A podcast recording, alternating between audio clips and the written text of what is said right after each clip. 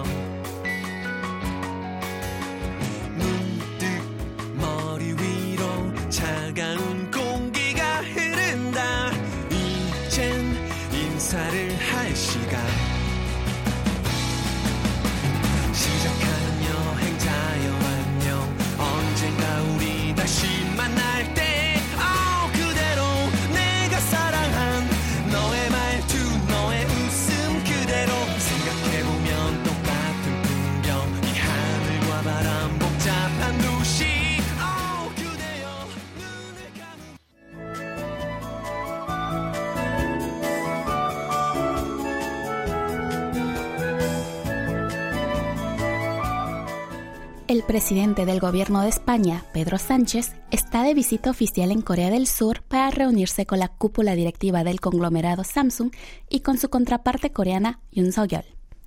Tras participar en la cumbre G20 que se celebró los días 15 y 16 en Bali, Indonesia, Sánchez viajó a Corea con la ministra de Industria, Comercio y Turismo, Reyes Maroto. Hoy, 17 de noviembre, se reunió con la cúpula directiva de Samsung en el campus de Pyeongtaek de Samsung Electronics, una de las principales instalaciones de producción de semiconductores de la compañía en Corea. El principal objetivo del encuentro fue explorar posibilidades de inversión del conglomerado coreano para instalar una fábrica de microchips y semiconductores en España.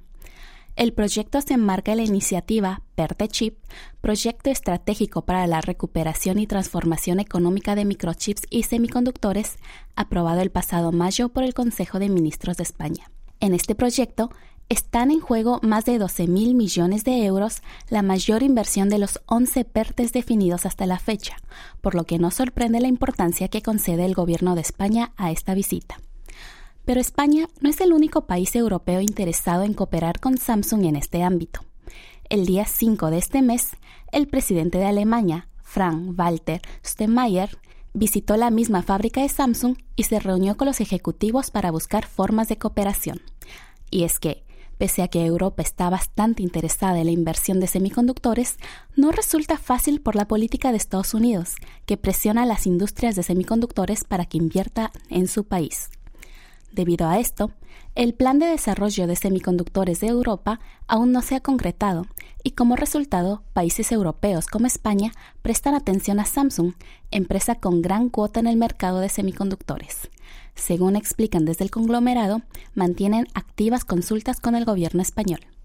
Por otra parte, mañana, viernes 18 de noviembre, Sánchez se reunirá con su contraparte coreano Yoon Suk-yeol para conversar sobre temas de cooperación bilateral en los sectores como industrias de futuro, semiconductores, vehículos eléctricos y energías renovables.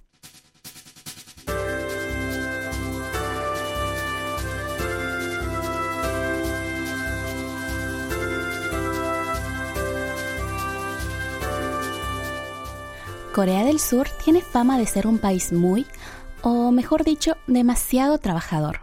En el 2011, la jornada laboral de Corea fue de 2.136 horas, lo que hizo que ocupara el primer lugar entre los países miembros de la OCDE, la Organización para la Cooperación y el Desarrollo Económico.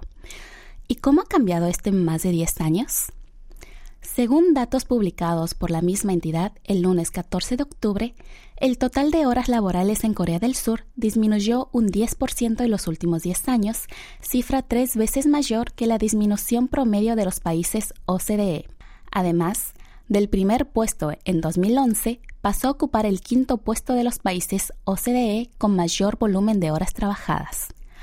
Pese a parecer un cambio muy positivo, si observamos en detalle no es tan alentador como parece. A pesar de que el volumen total de horas trabajadas en Corea disminuyó un 10,3% en 2021, unas 221 horas menos, todavía supera en 199 horas el promedio anual de horas trabajadas de la OCDE, unas 1.716 horas, ocupando el quinto puesto de la lista de 34 países. Por delante solo están México con 2.128 horas anuales, Costa Rica 2.073 horas, Colombia 1.964 horas y Chile 1.916 horas por este orden. Estos países, excepción de Chile, no integraban la OCDE en 2011 y el puesto de Corea en la lista fue bajando a medida que otros países con elevado porcentaje de horas de trabajo se fueron integrando a la organización y no tanto por la reducción de horas de trabajo. La disminución de las horas trabajadas en Corea se debe principalmente a dos factores. Una, es la ley que entró en vigor en julio de 2018 y redujo la cantidad permitida de horas de trabajo semanales de 68 a 52 horas. A este cambio se sumaron los efectos del coronavirus, que disminuyeron las horas de trabajo de los países OCDE en general. En el caso de Corea, el promedio anual de horas laborales en 2019, año previo a la pandemia, fue de 1.967 horas, y en 2020, cuando estalló el coronavirus, se redujo un 3% hasta 1.908 horas. Sin embargo, el año pasado, cuando la pandemia estuvo relativamente controlada, las cifras volvieron a aumentar un 0,4%, cifra relativamente menor en comparación con el promedio de los países miembros de la OCDE, que vieron reducirse en un 4,2% las horas de trabajo en 2020, pero volvieron a aumentar un 2,9% en 2021. El exceso de trabajo acarrea muchas consecuencias, pues empeora la calidad de vida y disminuye la productividad. Por eso, en Corea siguen habiendo esfuerzos por lograr un equilibrio entre la vida laboral y personal. Por ejemplo, un proyecto de ley que prohíbe el constante envío de mensajes fuera del horario laboral. Ahora les invito a que se queden en el rincón con nombre propio. Pero antes, vamos a levantar el ánimo con esta canción. Encuentro de Coyote.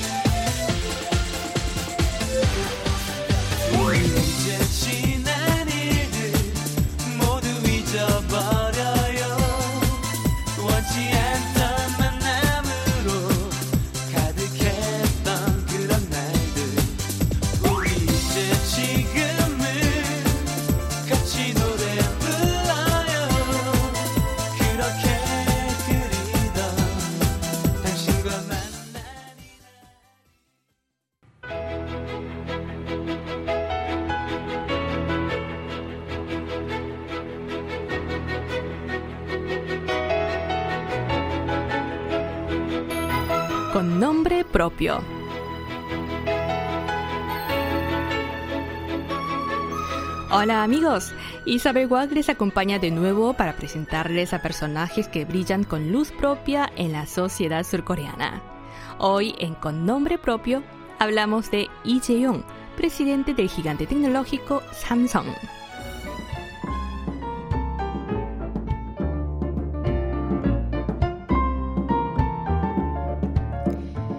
Jae-yong fue nombrado el 27 de octubre como presidente ejecutivo de Samsung Electrónica, la filial más importante del conglomerado coreano. Así toma oficialmente las riendas del grupo tecnológico a la edad de 54 años, aunque ya era considerado como líder de facto desde que su padre sufrió un infarto en 2014.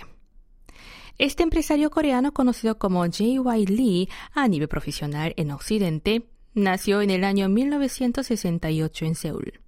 Tiene dos hermanas menores y es el primogénito de Lee Gon-hee, el ya fallecido presidente del grupo una figura influyente y muy relevante para la historia del desarrollo económico del país, pues lideró el grupo Samsung hasta convertirlo en la potencia tecnológica mundial que es hoy en día. Y se graduó del Departamento de Historia de Asia de la Universidad Nacional de Seúl y también habla japonés e inglés, pues cursó un máster en dirección de empresas en la Universidad Keio de Japón y un doctorado en la Escuela de Negocios de Harvard, Estados Unidos. Empezó a trabajar en el grupo insignia coreano en 1991 y dos décadas más tarde, en 2012, fue promovido a vicepresidente, dando sus primeros pasos para asumir el máximo puesto en el conglomerado. En realidad, Yi lleva el mando del gigante tecnológico desde que comenzaron los problemas de salud de su padre, periodo que puso a prueba su liderazgo y en el que afrontó grandes desafíos como los fallos y el riesgo de explosión en las baterías del Galaxy Note 7. Pero el mayor reto se produjo cuando fue condenado a cinco años de prisión en 2017 por cargos de soborno y otros delitos vinculados con el escándalo político que llevó a destituir a la entonces presidenta Park Geun-hye.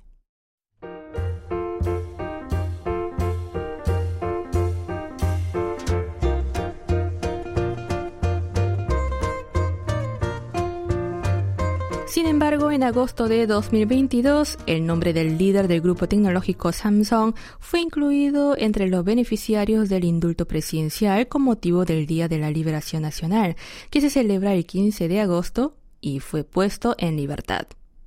Meses después, el heredero de Samsung fue designado como presidente de la considerada como la joya del grupo.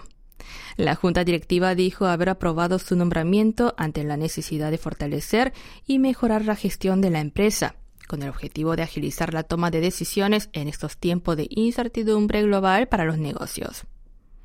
El ascenso de Lee Jae-yong al cargo de presidente del grupo Samsung marca el inicio de una nueva era en la historia del conglomerado coreano, pero aún tiene retos por superar, pues en horizonte económico mundial presenta nubes grises. Además, tiene pendiente un juicio relacionado con la polémica fusión que llevó a cabo sobre dos filiales de grupo en 2015, supuestamente para facilitar el traspaso de poder gerencial de padre e hijo y hacerse con el control.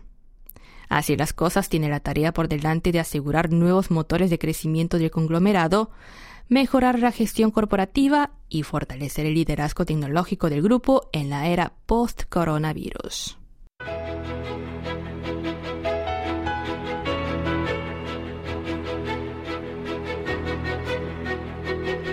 Aquí escucharon con nombre propio. Mil gracias por su compañía y hasta el próximo encuentro.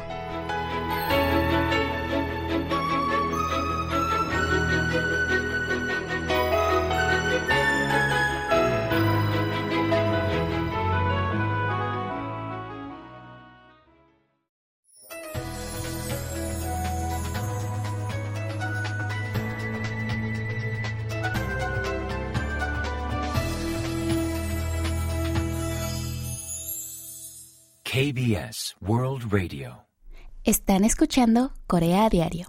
Hoy, jueves 17 de noviembre, les acompaña en el micrófono Unanam.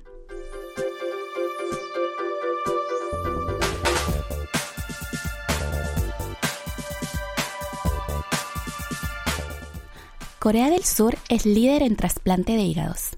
De hecho, en este país asiático se encuentra la institución que realiza el mayor número de trasplantes de hígado de donantes vivos en el mundo. Me refiero al Centro Médico Asan en Seúl, que el pasado 23 de septiembre completó con éxito el trasplante de hígado número 8000. Desde el primer trasplante de hígado en 1992, el Centro Médico Asan en Seúl ha realizado un total de 6.658 trasplantes de hígado de donantes vivos y 1.342 trasplantes de hígado de pacientes con muerte cerebral. La tasa de éxito es de un 98%, la mejor del mundo, y cabe destacar que la cifra no excluye a los pacientes en estado muy grave o con pocas probabilidades de supervivencia. La cifra sigue siendo bastante alta, aún comparándola con el 92% del Centro Médico de Pittsburgh y con el Centro Médico de la Universidad de California, que tienen más años de experiencia en esta intervención médica que Corea del Sur. Por mencionar otros datos alentadores en este ámbito, en 2017, Asan logró la supervivencia del 100% de los 361 pacientes sometidos a trasplante. En tanto, la tasa de supervivencia al trasplante de hígado infantil en los últimos 10 años es del 99% y el porcentaje de éxito del trasplante de hígado ABO incompatible está a la par con el trasplante de hígado compartible. Estos resultados reflejan el esfuerzo y sacrificio de los médicos, quienes para garantizar la supervivencia a largo plazo y brindar una alta calidad de vida a los pacientes, investigaron nuevas técnicas quirúrgicas. Por ejemplo, el método de trasplante del lóbulo derecho desarrollado en 1991 por el profesor titular de este mismo centro médico, Isung Yu, es el método quirúrgico estándar que se usa en los centros de trasplante de hígado de todo el mundo. Por otra parte, en el año 2000 se realizó el método de trasplante de hígado de dos donantes vivos a un receptor y en el 2004 culminaron exitosamente el trasplante hepático split, donde el hígado donante se divide en dos partes a fin de curar a dos receptores.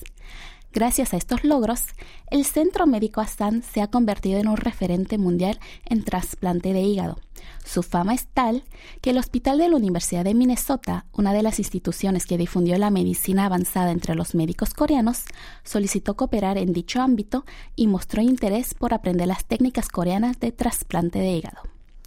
Para salvar la vida de pacientes de otros países, el Centro Médico Astan en Seúl ha estado transfiriendo conocimiento y técnicas de trasplante de hígado especialmente a Mongolia y Vietnam, países con la mayor incidencia de cáncer de hígado desde el 2011. Unos 50 médicos visitan estos países entre dos y cuatro veces al año para capacitar al personal médico local y unos 250 médicos locales recibieron capacitación en el Centro Médico Asan de Seúl. Como resultado, un hospital de Mongolia ya realiza trasplantes de hígado de forma independiente, al igual que dos hospitales vietnamitas.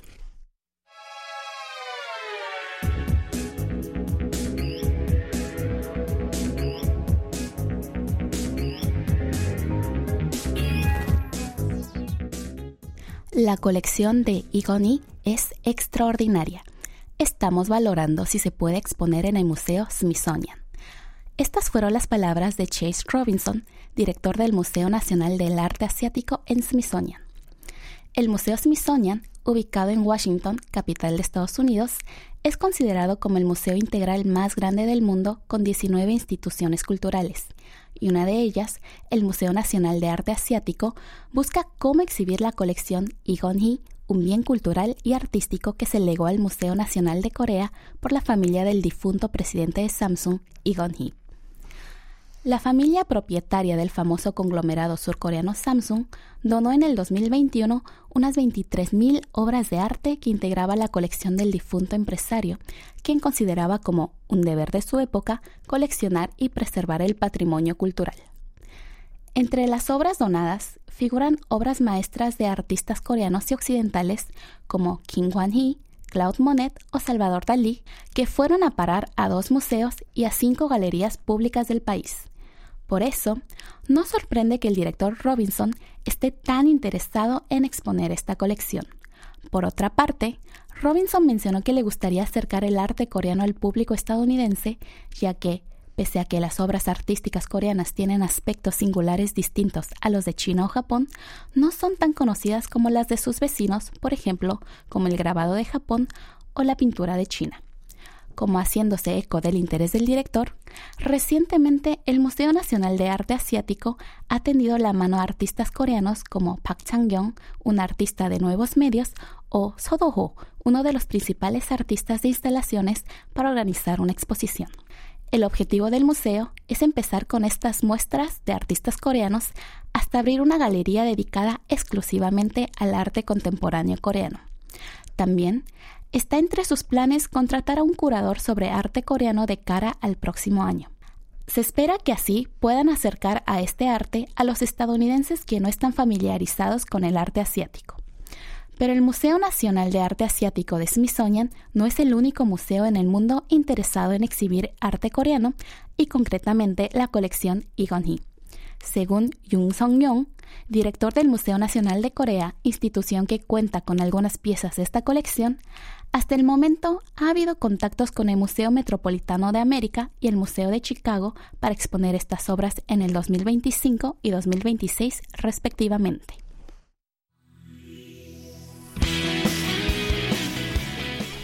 Ya ha llegado la hora de despedirnos, pero no sin antes dejarles una buena música. Y una canta contraseña 486. Yo soy Unanam y espero que tengan un buen jueves. Y nos vemos. 시간마다 보고 싶다고 감정 없이 말하지 마라. 흔하게 널린 연애 지식은 통하지 않아. 백 번을 넘게 사랑한